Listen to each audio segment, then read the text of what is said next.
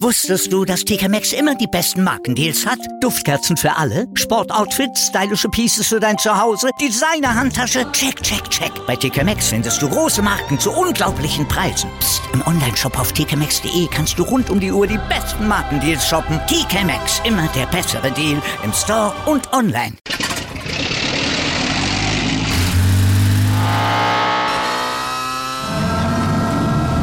Von 0 auf 100.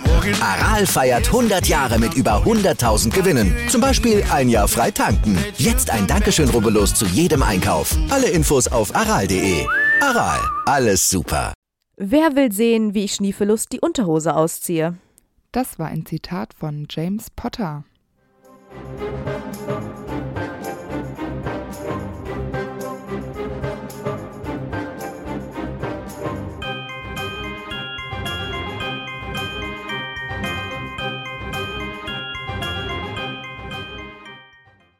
Hi, ich bin Amber Und ich bin Antonia. und wir sind die Schokofrösche.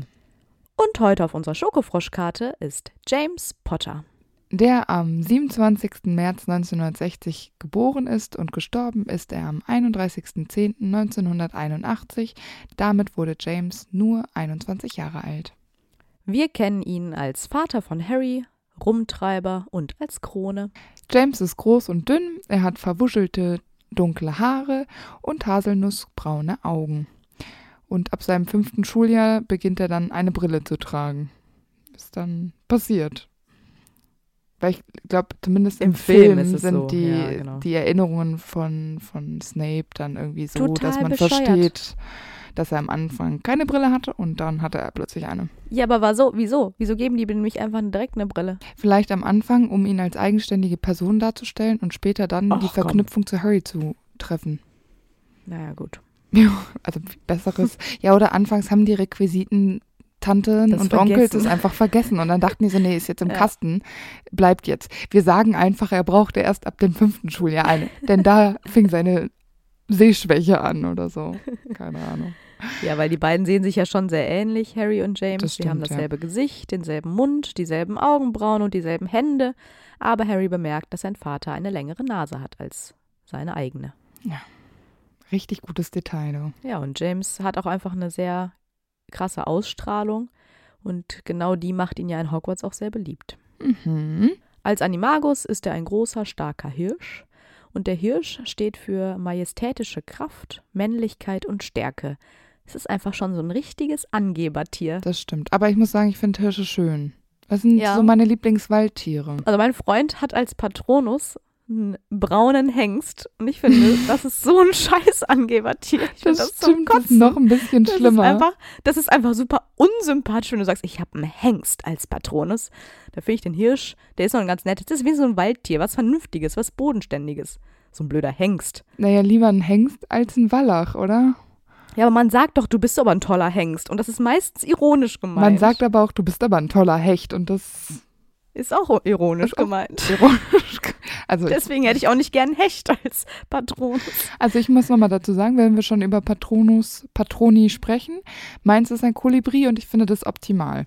Ja, das hatten wir ja schon mal. Aber wie gesagt, der Hirsch ist, äh, also ich finde den noch als Angebertier noch ganz cool. Er Ja. gehört zu den coolen Angebertieren. Finde ich auch. Dann kommen wir jetzt mal zu seinem Zauberstab. Der ist nämlich elf Zoll lang, aus Mahagoni, er ist elastisch und den Kern kennen wir nicht. Und über Mahagoni wissen wir auch nicht besonders viel. Aber es ist ja ein sehr teures und edles Holz und das spricht ja eigentlich schon für sich. Der Zauberstab ist auf jeden Fall sehr gut geeignet für Verwandlungen. Und als Kern habe ich mir Drachenherzfaser überlegt, weil James ja schon sehr temperamentvoll ist. Und es sind ja in der Regel auch die mächtigsten Zauberstäbe. Sein Patronus ist ebenso wie sein Animagus ein Hirsch. Ich finde das auch passend. Ja. Als Irrwicht ist mir natürlich wieder nicht so viel eingefallen, aber ich dachte mir, vielleicht die Leiche von Sirius. Ah, Irgendwo im Internet hatte ich gelesen, die Leiche von allen seinen Freunden, aber dann dachte ich mir so, nee, safe priorisiert James und da wird safe nicht Peter Pettigrew liegen und wenn es auch ein bisschen traurig ist, wahrscheinlich auch nicht unbedingt Remus. hm, finde ich gut. So, dann kommen wir mal zu seiner Familie. Sein Vater ist Fleemont Potter und seine Mutter Euphemia. James hat keine Geschwister und seine Eltern waren verhältnismäßig alt, als James auf die Welt kam. Jetzt halt mal Stopp. Die sind verhältnismäßig alt. Also die waren auf jeden Fall beide schon Rentner. Ja. Ich meine, die sind ja reich. Vielleicht sind die früh in Rente gegangen. Aber, ich meine, das ist jetzt ein bisschen weit hergeholt alles, aber das Haarmittel, was Fleemond ja erfindet, das wird im Film Fantastische Tierwesen benannt. Oh. Und zwar 1926. Das heißt, da müsste er ja schon zumindest aus Hogwarts raus sein. Dann müsste er also vor 1909 geboren sein. Das heißt, er hat James mit 80 Jahren bekommen. Gut, das kann ja sein. Alles klar. Irgendwie. Dann müsste aber Euphemia ein bisschen jünger sein. Also sorry, ey, ich finde es ein bisschen heavy. Wieso? Fleemond könnte doch älter sein. Naja, aber wir wissen auch, dass äh, Euphemia auch sehr betagt sein muss, weil Ja. es wird ja immer wieder gesagt, dass die im hohen Alter gestorben sind. Ja, aber guck mal, ich fände es jetzt okay. Sagen wir, wenn er bei seinem Tod irgendwas um die Neu Anfang Neu- oder Ende 80, Anfang 90 ist und sie zehn Jahre jünger, dann ist sie ja immer noch alt. Kommt das hin? Ich bin wirklich schlecht in Mathe. Vielleicht können Zauberer auch einfach äh, später noch Kinder bekommen. Aber du hast ja auch gesagt, dass Zauberer verhältnismäßig, ich benutze dieses Genau. Wort gerne, einfach auch älter werden als Muggel. Ja. Das heißt, vielleicht sind die auch fruchtbarer in, im Alter als Muggel. Ja, das meinte ich ja gerade. Genau. Ja. Ja. das kann natürlich sein. Ja, Fleemond war ein versierter und wie wir schon festgestellt haben, pensionierter Zaubertrankhersteller, der sich auf kosmetische Tränke spezialisiert hatte. Und ehrlich gesagt finde ich das richtig cool. Mhm. Das ist einfach Das mal so ein anderes. Beruf, genau. Das ist nichts irgendwas mit was mit Büchern zu tun hat oder mit äh, magischen Tieren oder Besenherstellung oder irgendwas in Gringotts Oder, oder, so. Ministerium. Weil ich finde es total schlau, Tränke zu machen, die irgendwas Kosmetisches helfen, wenn du es nicht so machst wie, wie Lockhart, was du nicht bezahlen kannst, weil die Rohstoffe einfach nicht günstig sind. Und sicher. Aber er ist einfach wirklich gut auf dem Gebiet. Und er hat ja auch dieses, äh, was du schon angesprochen hast, dieses Haarmittel hergestellt, was ihn ja auch ein bisschen reich gemacht hat. Ja, stimmt. Das ha Haarmittel soll ja wildes Haar bändigen und ich finde es aber dann schon sehr auffällig, dass sowohl sein Sohn als auch sein Enkel unzubändigendes Haar haben. Also entweder benutzen die dieses Mittel nicht oder das ist doch nicht so gut, wie immer alle sagen. Ja, ich weiß ich auch nicht. Es ist nicht so ein gutes Aushängeschild, ne? Wenn Enkel und Nee, eben, wenn dein eigener Sohn Sohn, rumläuft ja. wie so ein durch den Föhn spaziert. Ja, aber die beiden haben sich ja schon sehr, sehr lange ein Kind gewünscht und deswegen verwöhnen sie ja wahrscheinlich ihren einzigen Sohn natürlich auch dementsprechend. Ich könnte mir vorstellen, dass der sehr bemuttert wird Mhm. ähm, und er auch mit allem durchkommt. Es gibt bestimmt sehr wenig Grenzen in der Familie, aber dafür eben viel Geld. Und deswegen ist er wahrscheinlich auch so reich an Selbstbewusstsein und an Arroganz. Ja, aber ich glaube, es gab nicht nur viel Geld, sondern eben auch Liebe. Also ich glaube, dass er einfach in einem liebevollen Elternhaus groß geworden ist. Und das einzige Problem, was ich daran sehe, ist, dass ihm, wie du gesagt hast, keine Grenzen gesetzt worden sind. Das erklärt einfach später vieles. Ja. Und da, wobei ich dazu sagen muss, das liegt vielleicht auch am Alter seiner Eltern. Also Ja. da ist es halt für die einfacher zu sagen, ja komm, nimm hier die 15 Gallionen oder mach das oder mach jenes, aber ne, Hauptsache, ich kann hier in meinem Sessel sitzen, weil die ja jetzt nicht mehr quietschfidel mit ihm da durch den Garten getollt sind und haben da äh, Ja. Quidditch gespielt. Also das Denke ich auch. deshalb glaube ich, war es vielleicht auch manchmal so, dass er ein bisschen einsamer war, weil seine Eltern halt nicht so fit waren. Und er auch keine Geschwister hatte. Und so hat er sich vielleicht viele Sachen und viel Kindheitsglück auch irgendwie nur erkauft. Und das war nie so richtig echt. Was ich aber trotzdem noch positiv finde, ist, dass er wenigstens ja auch mit großer Toleranz erzogen wird. Mhm, also er genau. hat ja, obwohl er ein reinblütiger Zauberer ist, keinerlei Vorurteile gegenüber Halbmenschen oder Muggelgeborenen. Ja, das stimmt. Das finde ich auch echt richtig cool und ich glaube auch, dass seine Eltern ihm versucht haben, Manieren beizubringen, weil ich gerade auch bei Älteren glaube ich, dass es sinnvoll, also dass die darauf bestehen, gerade wenn die auch in so anderen Jahrzehnten groß geworden sind als die Eltern der eigen, also von der Generation, die eigentlich in James Mhm. Alter ist. Wenn ihr wisst, wie ich das meine, wahrscheinlich aber schon. Und vielleicht war es manchmal einfach zu sehr gewollt und deshalb hat er es in Hogwarts einfach, als er auf sich selbst gestellt war, für sich abgelehnt. Also irgendwie, Ja, ich denke auch. irgendwo muss es ja herkommen. Ja, und eben weil seine Eltern so alt sind, versterben sie ja auch recht früh, also kurz nach seiner Ehe mit Lily und noch vor der Geburt von Harry erleiden beide Drachenpocken und sterben auch daran. Nach Hogwarts gehört natürlich auch dann Lily zu seiner Familie. Die heiratet er ja direkt nach seinem Schulabschluss und auch sein Sohn Harry, von dem er ja allerdings nicht allzu viel hat. Und auch die Katze der Potters. Ja, stimmt. 1971 kommt James dann nach Hogwarts und wird vom sprechenden Hut zu einem Gryffindor gemacht. Passt das? Ich habe das nicht angezweifelt tatsächlich. Nein. Ja, ich finde, er stellt sich ja auch einfach Voldemort später ja ohne Zauberstab entgegen Ja. und wird ja schon in so frühen Jahren ein Kämpfer gegen Voldemorts Regime. Also da gehört schon eine ordentliche Portion Mut dahinter. Das ist ähnlich, wie ich es auch schon mal bei Tonks Folge, glaube ich, gesagt habe. Was haben wir in dem Alter gemacht, weißt du? Und das, was die in diesem Alter schon geleistet haben, das sind einfach Welten. Ja, Also ich habe mit Anfang 20 äh, nicht irgendwie versucht, die Welt zu verbessern. ja, also ich finde das jetzt ein bisschen schwierig tatsächlich und ich finde, dass diese Frage macht auch ein echt großes Fach auf. Ein Fach macht es auf. Ein Schubladenfach. Nein, äh, ein Fass auf, weil ich glaube, Menschen in unserem Alter, also wäre Fridays for Future in unserem Alter gewesen, hätten Mhm. wir da bestimmt auch mitgemacht, gab es aber nicht. Als wir 18, 19, 20 waren, naja, da gab es halt irgendwie auch nicht so viel zu demonstrieren oder sich zu überlegen. Ja, aber meinst du, dass du in der Zeit mit Voldemort, dass du, klar, vielleicht hätten wir das nicht cool gefunden oder so, aber wärst du da so aktiv dabei gewesen? Wahrscheinlich nicht. Hättest du dich da Voldemort entgegengestellt so? Also finde ich schon krasse Entscheidung. Also wenn wir es jetzt nur auf die Zaubererwelt ähm, beziehen, muss ich aber dann auch überlegen, na gut, was wäre ich denn? Also ich wäre ein Ravenclaw, Ja toll, ich wäre als Slytherin schon raus aus der ganzen Geschichte wahrscheinlich. Wie wahrscheinlich. bitte? Aber ich bin ein Ravenclaw. Ich habe noch, ich habe noch Chance, ja.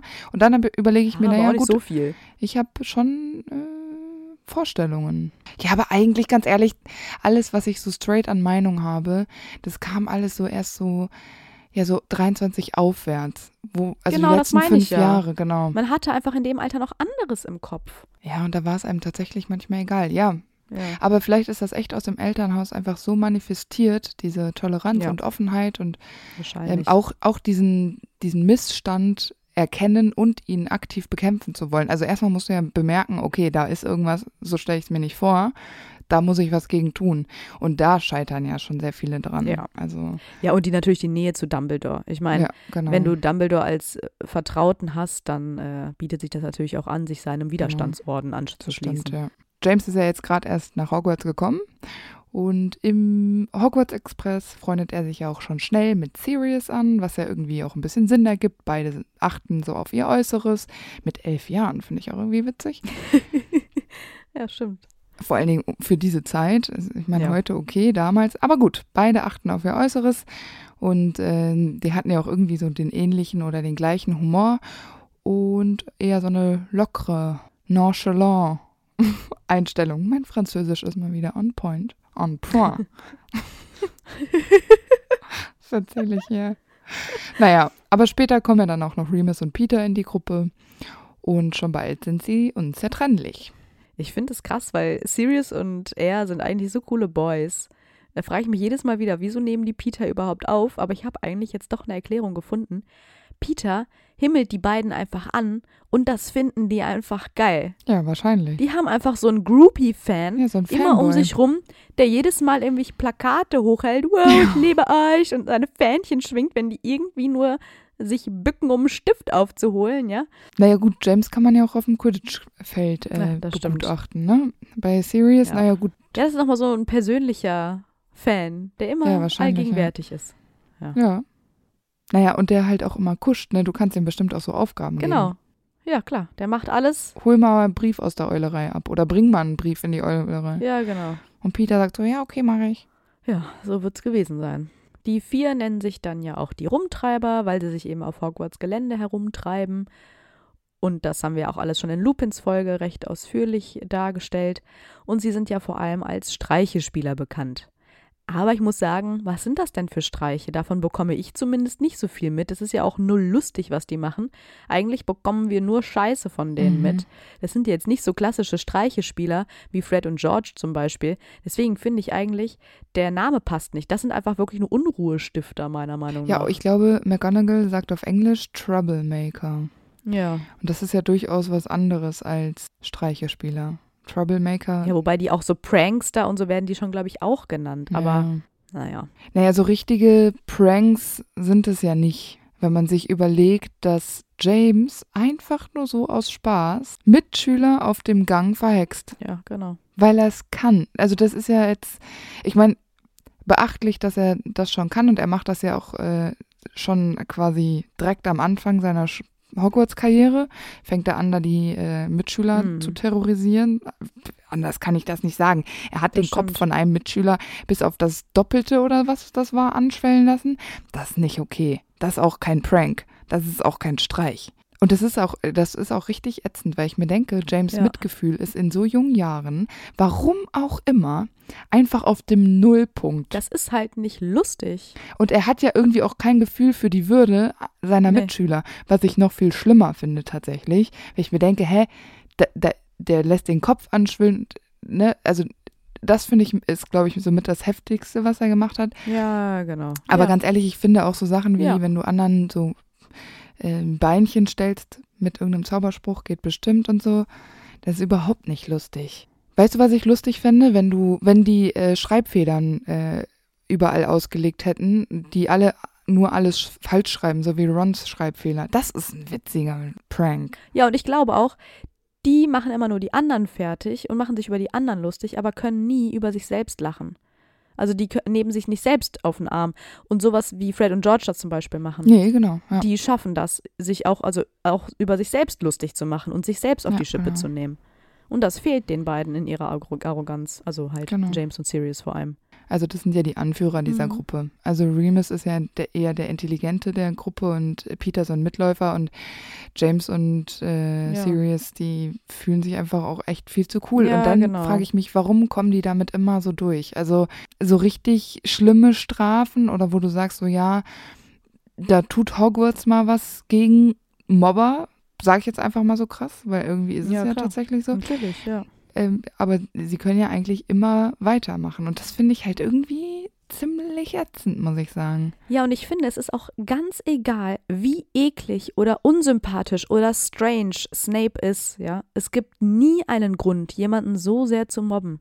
Das kann einen Menschen auch einfach so richtig zerstören und das Verhalten kann man auch, finde ich, nicht entschuldigen.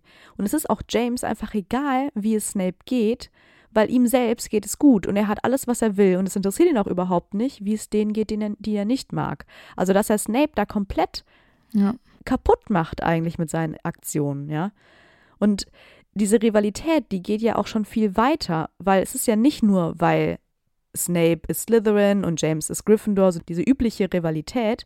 Vielleicht ist Snape ja auch ein bisschen neidisch über diese Beliebtheit von James und Sirius und natürlich auch James Talent im Quidditch, aber auch vielleicht, weil Snape ja die dunklen Künste so mag und James das ziemlich scheiße findet und so. Das sind alles so kleinere Sachen, aber ich finde, das, was da zwischen denen passiert, ist einfach viel zu krass.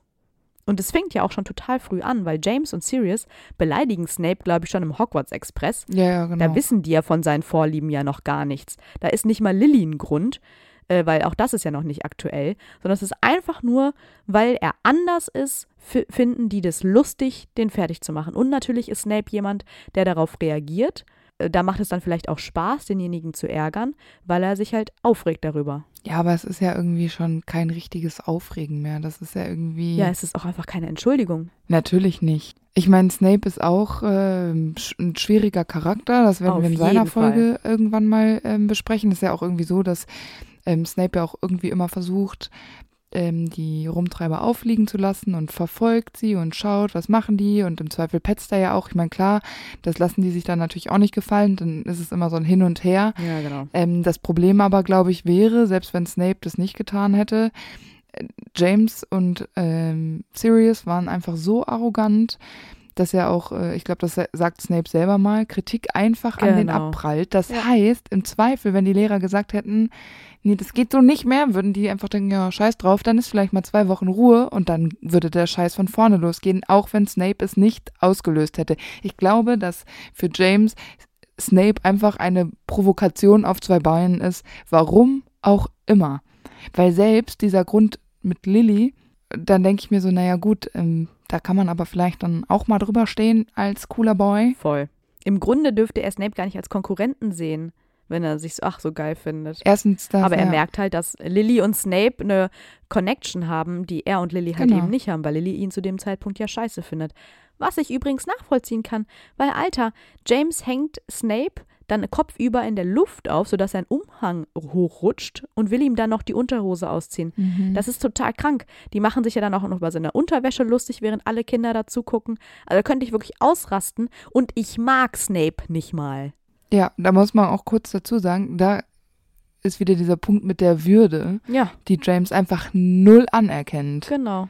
Was ich übrigens auch nicht verstehe, das ist ja auch echt so ein krasser Kontrast. Ne? Jetzt hat er, ist er so ein Mobber und äh, findet sowas lustig und später, äh, wenn er im Orden ist, würde er nie wieder eine solche Situation zulassen. Deshalb frage ich mich, also dieser Mensch ist liebevoll aufgezogen worden, ist dann Kacke bis zum fünften Schuljahr und dann ist alles wieder cool oder bis zum siebten. Mhm. Ja, dazu müssen wir später auf jeden Fall nochmal auf jeden Fall noch mal kommen. Er macht eine große Entwicklung durch, offenbar. Ja, aber erst macht er Rückschritte. Ja, auf jeden Weil Fall. ich glaube, er war so noch nicht in seinem Elternhaus. Nee, nee, genau. Es wird von Schuljahr zu Schuljahr irgendwie immer schlimmer, immer schlimmer. Es bauscht sich alles auf. Und er bekommt natürlich auch irgendwo von seinen Freunden oder zumindest von Sirius die Anerkennung dafür, dass er so ist, wie er ist. Ja, klar. Es ist ja nicht so, dass seine Freunde sich mal ihm in den Weg stellen würden. Und die Einzige, die das tut, ist ja Lilly. Es ist ganz, ganz schwierig. Und dazu kommt ja dann eben noch zusätzlich zu, zu der Beliebtheit, die er ohnehin hat, dass er ja auch einfach wirklich ein guter Quidditch-Spieler ist ja. er ist ja sehr talentiert, aber wirkt auch dadurch, finde ich, ziemlich arrogant. Ich bin mir noch nicht so sicher, weil ich finde, es ist nicht so ganz klar, ob er Jäger oder Sucher ist. Also J.K. hat ja mal gesagt, er ist Jäger, aber er spielt ja ständig mit so einem geklauten Schnatz herum und das Mhm. deutet ja eher auf einen Sucher hin. Und dann wuschelt er sich immer absichtlich so durch die Haare, damit sie noch wilder aussehen. Und Ja. So diese ganze Attitude, finde ich, das ist so, als wäre er so der Star der Mannschaft. Und ich glaube, das kannst du eigentlich nur als Sucher sein.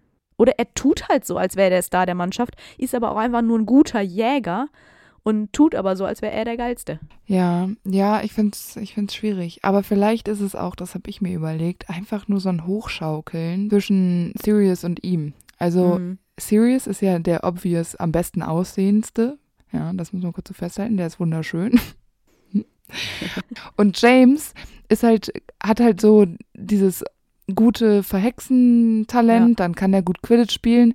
Und ich meine, er sieht auch nicht kacke aus, aber ich meine, äußerlich kann er wahrscheinlich jetzt nicht zwingend mit Mhm. Sirius Nee. äh, mithalten. Und so pushen die sich halt auf ihren verschiedenen Level immer höher. Und dann kommt es zu dieser komischen Arroganz, wo ich mir auch denke, weißt du, Sirius ist so äh, unnahbar Mhm. und James tut dann vielleicht so, ja, man könnte, aber am Ende hat er sich ja sowieso eigentlich schon entschieden.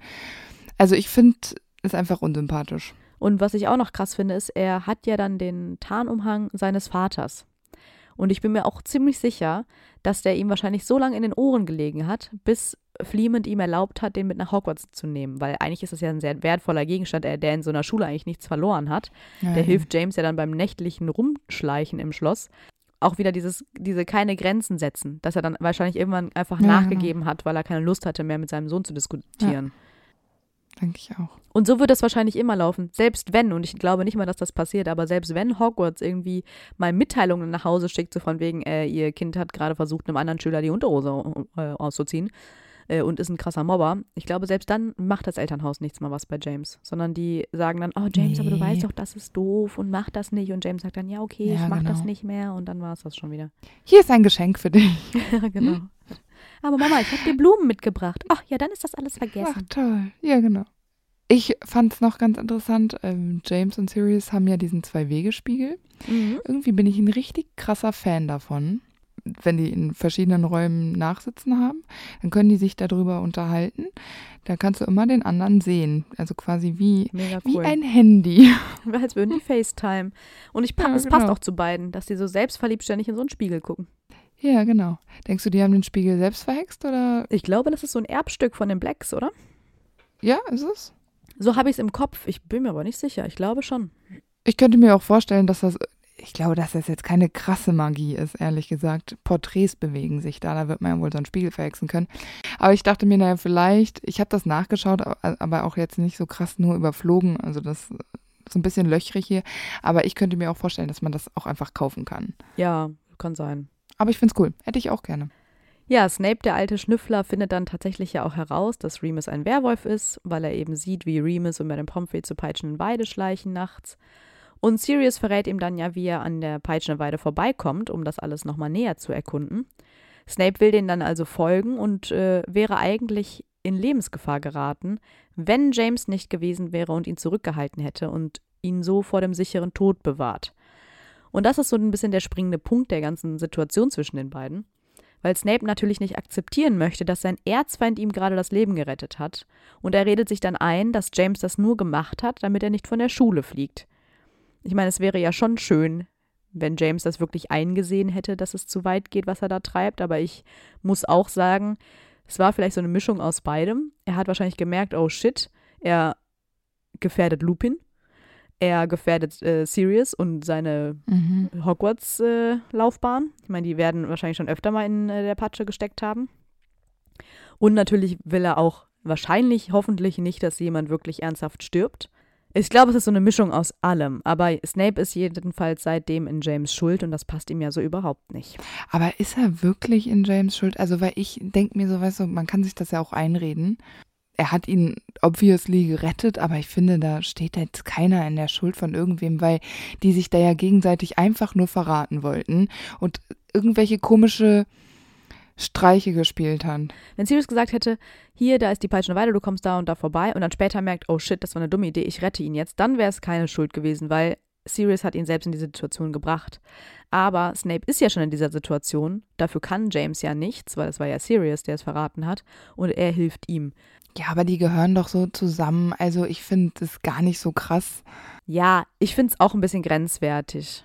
Das wäre jetzt irgendwie was anderes. Wäre Snape, hätte Snape irgendwie äh, einen kleinen Spat genommen im Schwarzen See und wäre fast vom Riesenkraken gefressen worden und James wäre reingesprungen und hätte ihn gerettet. Das wäre vielleicht was, wo man sagen könnte, okay, er steht in der Schuld. Ja, ja, genau, genau, genau. Weil James ja trotzdem mit drin hängt. Finde ich auch. Peitschen und Weide, Werwolf-Kram. Deshalb finde ich es eigentlich nicht so krass. Ich glaube nur, dass Snape es halt so verstärkt fühlt, weil genau. die sich genau. so hassen. Das ist, glaube ich, der springende Punkt. Wahrscheinlich sind die Lehrer auch so von wegen, äh, ja, super James und du hast ihm das Leben gerettet und so. Und dann macht James wahrscheinlich das bei Snape auch. So, hey, du, ich habe dein Leben gerettet ja. und so. Ja, genau. Oh, keine Ahnung. Irgendwann kommt James dann dazu, sich äh, Lily hm. angeln zu wollen und jagt ihr ja auch irgendwie hinterher. Wenn man das so sagen kann. Äh, Lily gehörte nämlich zu denen, die von James gar nicht so beeindruckt waren. Das hatten wir, glaube ich, schon mal so anklingen lassen, weil sie einfach seine arrogante Art abscheulich fand, was ich total verstehen kann. Das Geile ist ja, dass James Lily ja eher beeindrucken will, aber er sich mit seinem Getue ja viel mehr zum Affen macht. Also dieses gewollte Coolsein bewirkt halt genau das Gegenteil. Ja, und da merkt man auch mal wieder, dass James keinen Sinn für diese Wirklichkeit nee. und Empathie hat zu dem Zeitpunkt, weil sonst würde er ja mal checken, dass Lily auch einfach anders gestrickt ist und deshalb ihm wahrscheinlich überhaupt erst aufgefallen ist, wohlgemerkt. Deshalb finde ich ähm, James da ganz schön verbohrt. Die stehen ja eigentlich auf zwei unterschiedlichen Seiten, weil Lily ja zu dem Zeitpunkt eigentlich noch mit Snape befreundet ist. Sie ist also irgendwie die Einzige, die dazwischen geht, wenn Snape gemobbt wird.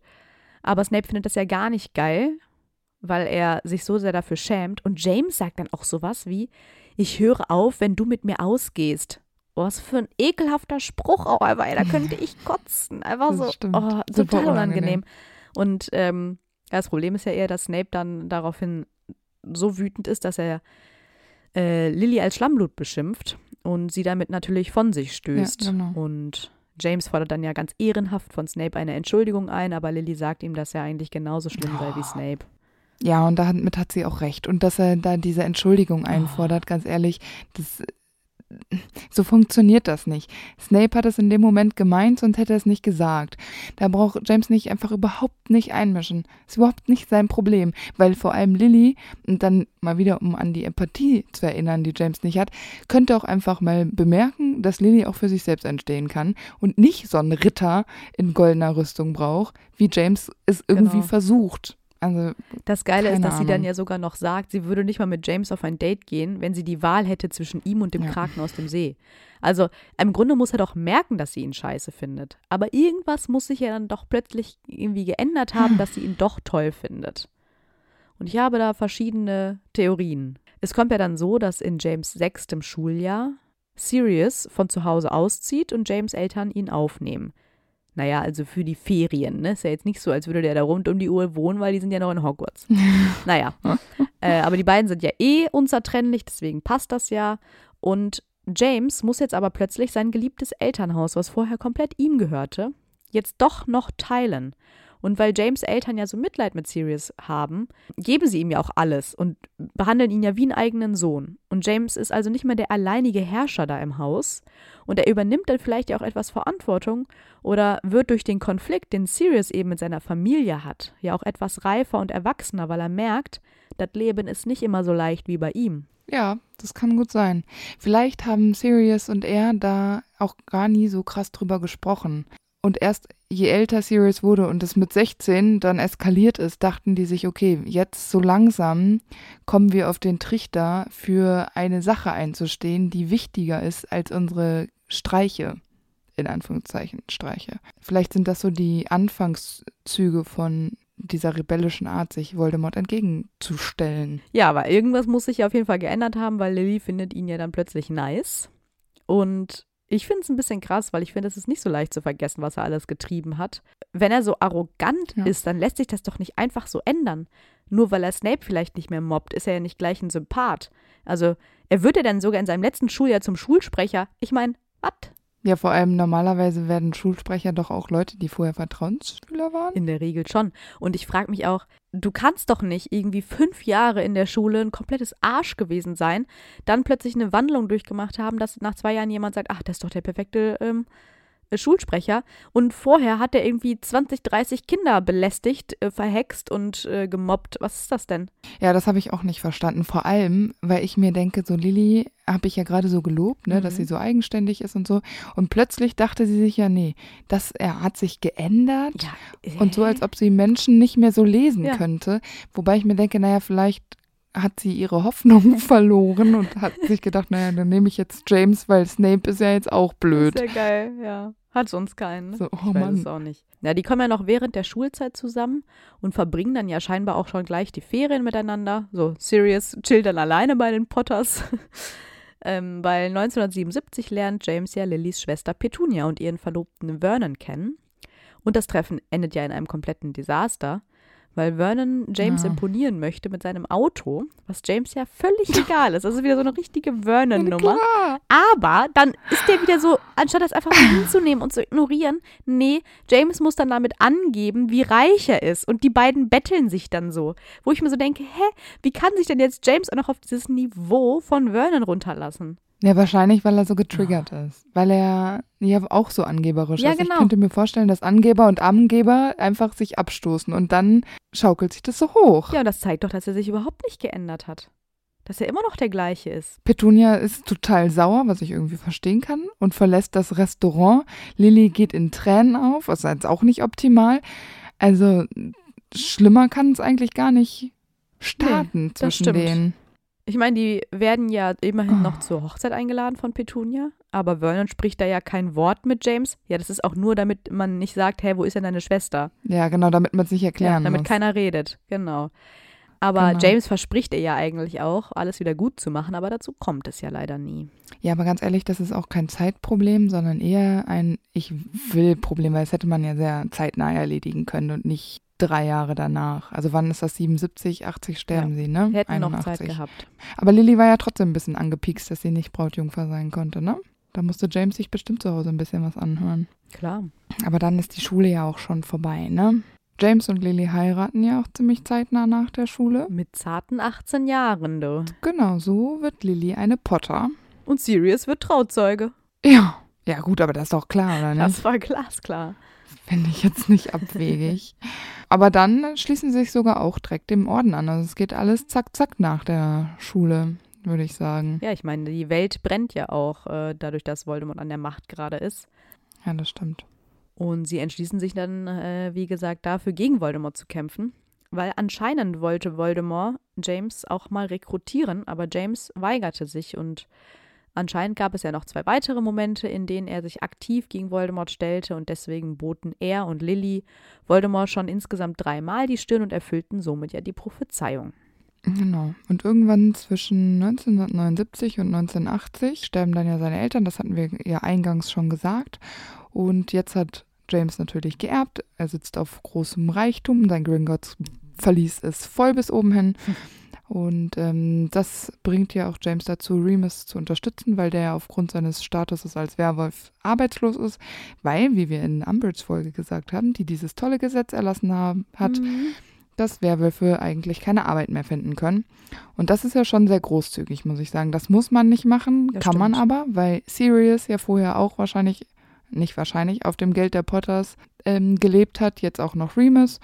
Und ich glaube, das ist diese Großzügigkeit, die einfach die Potters haben, einfach weil sie von allem zu viel haben und es für sie nichts ausmacht, ein bisschen was davon abzugeben. Genau. Ja, und vor allem ist äh, Remus ja auch eine Minderheit als Werwolf. Und ich könnte mir vorstellen, dass für einen der toleranten Menschen, wie James es ja eigentlich auch ist, das äh, sogar so ein Grundsatz ist, das zu tun und auszuhelfen. Und im Zweifel hat Lilly ihm so ein bisschen in die Seite geschubst. Ja, aber ich glaube nicht. Ich glaube schon, dass es von James auskommt. Ich denke auch. Was ich mir noch gefragt habe, die wohnen ja dann in Godric's Hollow in ihrem Haus. Mhm. Ist es das Haus von Fleemond und Euphemia, wo die einfach dann eingezogen sind, weil die beiden sind ja tot und haben die dann Sirius einfach rausgeschmissen und er lebt jetzt so in so einer Einzimmerwohnung? Oder wohnt der einfach mit im Haus? Nee, ich glaube nicht und ich könnte mir vorstellen, dass äh, Sirius auch einfach mal ausgezogen ist. Was hat er denn gedacht, dass er bis an sein Lebensende bei den Potters lebt? Ja, ist so gemütlich. Ja, komm, bitte. Nee. Ja, natürlich ist das gemütlich. Aber das ist schon das Potterhaus quasi und die sind einfach nur da eingezogen, ne? Ja, genau. Ja, Halloween 1979 wird Lilly dann ja schwanger, wie wir das in der Halloween-Folge schon festgestellt haben. und deswegen verstecken sie und James sich ja vor Voldemort, eben aus Sorge, ja, dass er sich rächen möchte. Und im Sommer 80 wird ja dann Harry geboren und Dumbledore erkennt ja ziemlich schnell, dass Harry in Gefahr ist, weil Voldemort eben von der Prophezeiung erfahren hat und er Harry besiegen möchte, um seinen eigenen Arsch zu retten. Ja, und Voldemort wurde ja von der Prophezeiung in Kenntnis gesetzt von unserem lieben Snape. Genau. Und deswegen schlägt Dumbledore ja den Fidelius-Zauber vor. James will natürlich erst Sirius als Geheimniswahrer, auch wenn Dumbledore sich selbst auch angeboten hat. Aber Sirius schlägt dann ja doch vor, Peter zu nehmen, weil das ja anscheinend am unauffälligsten wäre. Ich meine eigentlich Jucking, weil man nimmt doch jemanden, dem man vertraut. Und, und der auch mächtig ist. Also es ist doch egal, ob das auffällig ist oder nicht, weil im letzten Endes geht es doch darum, ob er unter Folter das verraten würde oder nicht. Ja. So, das ist doch der springende Punkt. Nennen wir es Willensstärke. Genau. Und da würde ich Dumbledore immer nehmen. Ja. Der wäre gestorben. Obwohl er ja da selber keinen Nutzen draus gehabt hätte, weil die ja jetzt nicht emotional forever for in love sind, ja? Der hat wenigstens einen Überblick und Genau. ist nicht egoistisch. Nee, eben. Also deshalb verstehe ich Oh. nicht, warum Sirius sich das überlegt hat und James sich dachte, das ist eine richtig gute Idee. Also ich habe eine Frau und ein kleines Kind. Weil der immer alles macht, was Sirius sagt. ja. Das ist zum Ja. Kotzen. Naja, wir wissen ja, wie das endet. Peter verrät die Potters und Voldemort tötet James und Lily und scheitert dann an Harry. Aber es ist ja noch sehr ehrenhaft. James stellt sich ja schützend in den Weg. Äh, er sagt Lily, sie solle sich und Harry verstecken und stellt sich dann Voldemort ohne Zauberstab in den Ja, Weg, genau. weil er seinen Zauberstab im Wohnzimmer vergessen hat. er macht das ja auch eigentlich einfach nur, um Zeit zu schinden, damit er Lily eine Chance gibt, zu fliehen, zu überleben, um Harry zu retten. Er hat natürlich keine Chance. Ja, natürlich nicht. Aber die hätte er auch nicht mit Zauberstab gehabt, sind wir mal ehrlich. ja, aber ich glaube, die Zeit wäre ein bisschen mehr gewesen. Also er hätte Ja, bestimmt schon den einen oder anderen Fluch äh, hätte ausweichen können und mal äh, Voldemort was entgegenschleudern können. Ich bin mir auch ziemlich sicher, hätte er seinen Zauberstab dabei gehabt, hätte er das auch gemacht. Ja, klar. Also er hätte da alles auf eine Karte gesetzt und das muss man halt auch ein bisschen ähm, verstehen. Auf der anderen Seite denke ich mir, in Zeiten wie diesen, wie kann man seinen Zauberstab vergessen? Ja, Also ich meine, wie sicher konnte er sich da fühlen unter dem Fidelius-Zauber, wo er doch wusste, dass Peter der Z Geheimniswahrer ist. Ja klar, er hat sich da in Ja. Sicherheit gewiegt und wir sind die beste Freunde forever Rum- Rumtreiber. Dann denke ich mir so, naja, aber trotzdem sind das angespannte Zeiten. wenn du weißt, dass er hinter dir her ist, Ja. Also ich bin ein bisschen schockiert, dass ich finde, das ein bisschen fahrlässig. auf jeden Fall. Ich finde es auch fahrlässig, dass er zu der Zeit äh, Dumbledore seinen äh, Tarnumhang ausgeliehen hat, weil hätte er den im Haus gehabt, hätte Lily sich den einfach übergezogen mit Ja. Harry drunter und äh, Voldemort hätte die einfach nie entdeckt. Ja, ich weiß auch nicht. Ist einfach unglücklich gelaufen. Ja, das ist vielleicht auch ein bisschen Dumbledores Fehler. Ja, das ist die ganze Situation ist unglücklich gelaufen, Ja. sagen wir es mal so. Naja, insofern unglücklich als auch tragisch. Immerhin sind da zwei Erwachsene bei gestorben. Ich meine, Harry überlebt, Ja, aber. Naja, was heißt Erwachsene? Sehr junge Ja, aber Erwachsene. schon ne? Also im Vergleich zu Harry. Harry hält ja nach dem Tod seiner Eltern immer noch sehr viel von ihnen, vor allem von seinem Vater, weil er weiß, dass er ihm sehr ähnlich ist und in seinen Augen ist James eben ein Held und er wäre gerne wie er. Allerdings erfährt er dann ja irgendwann in seinem fünften Schuljahr von James Taten in Schulzeiten und es gefällt ihm ja nicht sonderlich. Ja, das würde mir auch nicht gefallen. Und ich finde es auch gut, dass Harry das äh, kritisiert und äh, Abstand davon nimmt, weil das einfach bedeutet, dass er das erkennt. Ja, und auch, dass er Remus und Sirius drauf anspricht. Er hätte das ja auch einfach für sich totschweigen und ignorieren Ja. können und so tun, als wäre es nie passiert oder als hätte er es nie gesehen. Nee, er sucht ja den direkten Kontakt zu den beiden, um da nachzufragen. Aber Remus und Sirius sagen ihm ja, dass James nicht mehr der Junge war, der Snape gemobbt hat, sondern dass er sich entwickelt hat. Ja, aber im Grunde finde ich es ein bisschen schade, Ja. weil Harry immer eigentlich nur die negativen Sachen von seinem Vater sieht. Ich meine, er hat gehört von den tollen Dingen, die James gemacht hat, aber hätten man nicht sagen können, hey du, ich habe hier ein paar Erinnerungen gesammelt von coolen Zeiten mit James, guck dir die doch mal in am Dumbledores Denkarium an. Ja. Ja, das hätten die durchaus mal machen können. Wäre vielleicht schön gewesen. Aber so hat man natürlich auch als Leser ein sehr negatives Bild von äh, James, auch wenn das im Laufe der Bücher sich vielleicht ja noch ein bisschen entwickelt, Ja. weil Harry hat ja mehrere Gelegenheiten, seine Eltern nochmal zu Gesicht bekommen. In Harrys erstem Schuljahr sieht Harry seine Eltern ja dann das erste Mal so richtig durch den Spiegel. Das finde ich ziemlich crazy, muss ich ganz ehrlich sagen. Ja, ich voll. meine, das bekommen James und Lily ja nicht so richtig mit, aber es ist für Harry natürlich ein total einschneidendes Erlebnis und es stärkt die Bindung einfach, weil Harry hatte vorher keine Idee, keine Ahnung. Es ist für ihn im ersten Schuljahr sowieso alles neu. Und plötzlich sieht er seine Eltern. Das ist einfach der sehnlichste Wunsch, den er hat. Deshalb kann er seine Eltern in diesem Spiegel sehen. Und das finde ich einfach richtig krass und ich finde das auch schön. Das ist so ein Moment, wo ich mir denke, boah, ja, da kann man mal kurz innehalten und einfach sich mit Harry freuen, dass er jetzt quasi, naja, sind ja nicht Fleisch geworden, aber er hat eine richtige Erinnerung. Und das ist, finde ich, irgendwie schön. Ja, und man muss auch dazu sagen, er hat seine Eltern ja vorher noch nie gesehen. Er weiß Nee, gar nicht, eben. wie die aussehen, ne? Genau. Und er sieht ja auch nicht nur seine Eltern, sondern seine ganze Familie, also auch Oma, Opa und alle möglichen Generationen noch. Ja, einfach so dieses Bedürfnis, eine Familie zu haben, ne? genau. Das ist auch schon sehr, sehr traurig eigentlich. Total. Ja, aber Harry bekommt ja dann von Hagrid auch ein Fotoalbum geschenkt mit Bildern seiner Eltern. Dann frage ich mich, warum muss das Hagrid machen? Das habe ich mir auch schon immer gefragt. Hätte da nicht mal einer was vorbereiten können? Remus läuft doch da auch noch irgendwo rum. Ja, klar. Oder Nö, Dumbledore? Oder irgendwer? Das habe ich auch schon in Remus Folge gesagt. Der hat im Zweifel ja Fotos beigesteuert, aber ist nicht mehr selber auf die Idee gekommen, sich bei Harry zu melden. Ja, also deshalb finde ich es Quatsch. Also nein, ich finde es schön, dass Hagrid daran denkt und dass Hagrid so einfühlsam ist und sich denkt, der Junge, der braucht jetzt mal ein paar Ja. ähm, Bilder und der soll sehen, wie seine Eltern waren. Und ähm, das finde ich einfach richtig schön. Aber es ist auch ein bisschen traurig. Voll. Es sind zwar irgendwie Erinnerungen, gerade das auch im Spiegel, dass Dumbledore sagt, wenn man zu oft in den Spiegel guckt, wird man verrückt. Das heißt, Harry weiß auch, okay, dieses, dass ich meine Eltern sehen kann, ist auch endlich.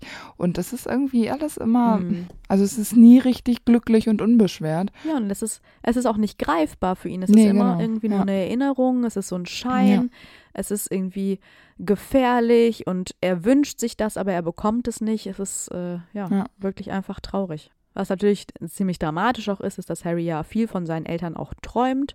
Und auch im dritten Schuljahr, wenn er da mit den Dementoren in Kontakt kommt, Ja. hört er ja die Geräusche und die Schreie der Nacht, als seine Eltern starben. Und das ist natürlich schon wieder sehr negativ äh, konnotiert und ja, auch wieder super traurig eigentlich. Ja, so richtig glückliche Erinnerungen kann man, glaube ich, nicht schaffen, wenn seine Eltern schon tot sind. Nee. Und im vierten Schuljahr kann er ja seine Eltern sehen, durch dieses Priori Incantatem-Ding da mit den Zauberstäben von Voldemort und Harry. Aber da sind sie ja dann auch nur Schatten. Also im Film sind es wie Geister, aber im Buch sind es diese Schatten. Und sie sprechen ja auch mit Harry und können ihm dann ja durch dieses Ablenkungsmanöver, was sie da machen, als sie auf Voldemort zufliegen, ein bisschen Zeit verschaffen. Das heißt, es ist wieder eine sehr schöne Geschichte. Also sie können Mhm. Harry helfen. Naja, dann sind sie aber wieder weg und Harry hat nichts mehr von ihnen und sie sind nicht greifbar und sie sind Schatten und sie haben vermutlich kein eigenes Bewusstsein. Und Harry hat wieder nichts. Er steht wieder vor dem Nichts. Seine Eltern sind wieder nicht da. Und das ist Genau. dieses, naja, ich gehe zwei Schritte vor und 15 zurück. Also für Harry ist es doch wirklich richtig schlimm. Ja, und er kann auch gar nicht richtig Abschied nehmen, weil sie immer und immer wieder auftauchen. Ja, genau. Jetzt aber vielleicht bei der letzten Situation, weil er sieht sie ja dann wahrscheinlich zum letzten Mal kurz vor dem Kampf im verbotenen Wald, Mhm. als er den Stein der Wiederauferstehung verwendet. Ähm, James und Lily sagen ihm dann ja beide, dass sie sehr stolz auf Harry sind und dass sie ihn unterstützen und bei ihm sind. Was ja auch irgendwie vielleicht wie so ein kleiner Abschied ist, dass Harry auch wirklich, ja, sich davon lösen kann. Ja. Aber jetzt mal wirklich, nochmal ernst gesagt, das sind die ja nicht wirklich. Nee, eben. Die sind tot. Und Ja. das sind ja auch nicht deren Seelen, die irgendwie sprechen. Nee, ich meine, beim Stein noch vielleicht, aber gerade bei Priori Incantatem ist es einfach nur dieser Schatten und beim Genau. Spiegel, das, das ist ja nicht deren Bewusstsein. Das, die kommunizieren ja nicht wirklich mit ihrem Sohn. Also ich finde es äh, sehr confusing. Ja, und ich finde es für Harry sehr traurig. Weil James und Lily sind tot, die, die bekommen das ja nicht mehr mit. Das ist einfach vorbei. Harry hat so immer eine Idee und hat so das Gefühl, ich habe mit meinen Eltern gesprochen. Eigentlich habe ich das Gefühl, es ist eher belastend Voll. als hilfreich. Ja, und es lässt ihn ja auch nicht los, weil er nennt ja dann auch seinen Sohn nach seinem Vater. Ja, das stimmt, ja. Also er lässt ihn ja quasi durch seinen eigenen Sohn nochmal weiterleben. Ja. Das ist irgendwie jetzt, es ist sehr traurig geworden, die, so die Ja. letzten zehn Minuten hier. Dann habe ich noch eine wichtige Frage und zwar, kann man James denn seine Jugendsünden verzeihen, jetzt wo man weiß, was er letztendlich alles geopfert hat für seine Familie? Ach, ich weiß es nicht, weil ich, ich finde es insofern schwierig, er hat ja keine Streiche gespielt wie Fred und George. Fred Mhm. und George sind vielleicht auch über die Stränge geschlagen und den einen oder anderen Streich denkst du so, das hätten sie sparen können. Aber sie haben damit unterm Strich niemanden verletzt und haben vielleicht Leute ein bisschen kotzen lassen oder die sind in Ohnmacht gefallen oder mussten geheilt werden, weil zu viel Nasen bluten. Aber bei James war es ja schon so durch diese arrogante Art und dieses Ich bin der Coolste und Beste und mir kann keiner was. Das finde ich halt schwierig, weil er ja, wie wir auch ja gesagt haben, von seinem Elternhaus so nicht erzogen worden ist. Das heißt, Ja. es war, kam von ihm. Er, er wollte so sein. Er hat beschlossen, ich bin jetzt in Hogwarts, ich bin jetzt cool und ich bin jetzt so. Und dann finde ich es nicht so. Ich finde, man kann sagen, na gut, da war er noch jung, aber es ist niemals eine Entschuldigung. Und ich finde, er muss dann, also wenn wir jetzt davon ausgehen, er würde noch leben, hätte er meiner Meinung nach das auch so kommunizieren müssen. Ja, ich war jung und dumm und es tut mir auch leid. Ja, ich glaube eigentlich, dass es eher so ist wie bei Sirius. Weil Sirius hat sich ja auch nicht wirklich geändert und er verhält sich ja Snape auch im Erwachsenenalter noch nicht korrekt gegenüber. Ja. Ich glaube schon, dass James vielleicht manches bereut hätte, aber ich bin mir ziemlich sicher, dass er letztendlich das genau so nochmal gemacht hätte. Und ich meine, es ist natürlich schwierig zu sagen, weil er nie eine Chance hatte, sich zu beweisen, was ja auch sehr dramatisch ist. Aber ich bin mir eigentlich auch ziemlich sicher, dass wenn du, und ich meine, er ist ja jetzt nicht acht oder neun, als das passiert, sondern er ist 15, 16, äh, als er Snape so gemobbt hat, Ja, wenn du in genau. dem Alter noch nicht verstanden hast, was du da anrichtest, ich weiß nicht, ob du dich dann noch so groß änderst, wenn du 18 bist und heiratest. Wahrscheinlich Also nicht, diesen ja. Sprung sehe ich halt nicht. Nee. Er hat es vielleicht für Lilly unterdrückt und für Ja, Lilly gelassen, genau. aber letztendlich ist das seine Persönlichkeit. Ja, das glaube ich auch. Ist nur wegen Lilly. Oder ich könnte mir auch vorstellen, stell dir vor, die beiden hätten überlebt und äh, die hätten jetzt eine Familie und alles wäre super cool. Und dann sagt äh, Sirius, James, lass mal einen trinken gehen. Dann wäre James doch bestimmt auch anders unterwegs, als wenn Lilly Ja, mit dabei wäre. Und das ist irgendwie, tja. Manche Leute ändern sich auch einfach nicht. Ist halt so. Das denke ich nämlich auch. Aber er hat nichtsdestotrotz für das Richtige gekämpft, Ja. stand auf der richtigen Seite und hat alles für seine Familie getan, was ja durchaus sehr lobenswert ist. Finde ich auch.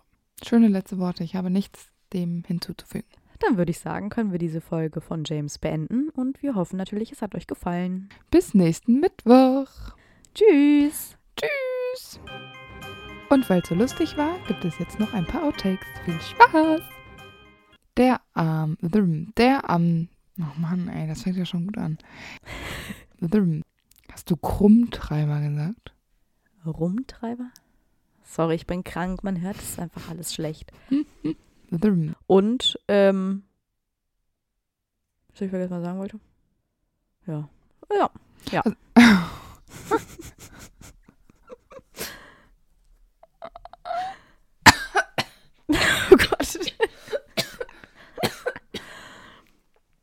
Ja, das war meine Spucke. Hallo. Ja, ich weiß jetzt auch nicht. Es wird komisch heute. Ich merke es schon. Ja. Ähm, Köln zwischen Snape. Ja. Zwischen ähm, Tris und Snape. Auch was habe ich immer mit Snape? Ja, das ist äh, Face, FaceTimus Spiegelus, ist das der Zauberspruch. Ja, genau. Wenn wir FaceTime können wir jetzt immer sagen, dass wir unseren Zwei-Wege-Spiegel ja, benutzen. stimmt. Das ist cooler. Ich finde das gut. Ja, und ich meine, die stehen ja schon nochmal stark eigentlich auf gegenseitigen Seiten. das ist dumm. Dann hat sich das einfach. Da brauchst äh, was habe ich immer mit diesen Namen? Die sind ja jetzt nicht im Alter von äh, James Eltern bei seiner Geburt. Ja, genau. Ja. Harry hält ja nach seinem Tod. ja, Harry, Harry ist, ist noch nicht tot. Bis nächsten Wittmoch. Wittmoch. Wieder live von Ihrem Toyota-Partner mit diesem Leasing-Auftakt. Der neue Toyota Jahreshybrid. Ab 179 Euro im Monat. Ohne Anzahlung. Seine Sicherheitsassistenten laufen mit. Und ja, ab ins Netz mit voller Konnektivität. Auch am Start die Toyota Team Deutschland Sondermodelle. Ohne Anzahlung geht's in die nächste Runde. Jetzt los sprinten zu Ihrem Toyota-Partner. Wusstest du, dass TK Maxx immer die besten Markendeals hat? Duftkerzen für alle, Sportoutfits, stylische Pieces für dein Zuhause, Designer-Handtasche, check, check, check. Bei TK Maxx findest du große Marken zu unglaublichen Preisen. Psst. im Onlineshop auf tkmaxx.de kannst du rund um die Uhr die besten Markendeals shoppen. TK Maxx, immer der bessere Deal im Store und online.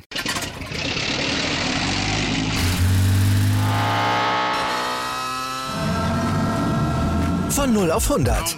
Aral feiert 100 Jahre mit über 100.000 Gewinnen. Zum Beispiel ein Jahr frei tanken. Jetzt ein Dankeschön, rubbellos zu jedem Einkauf. Alle Infos auf aral.de. Aral, alles super.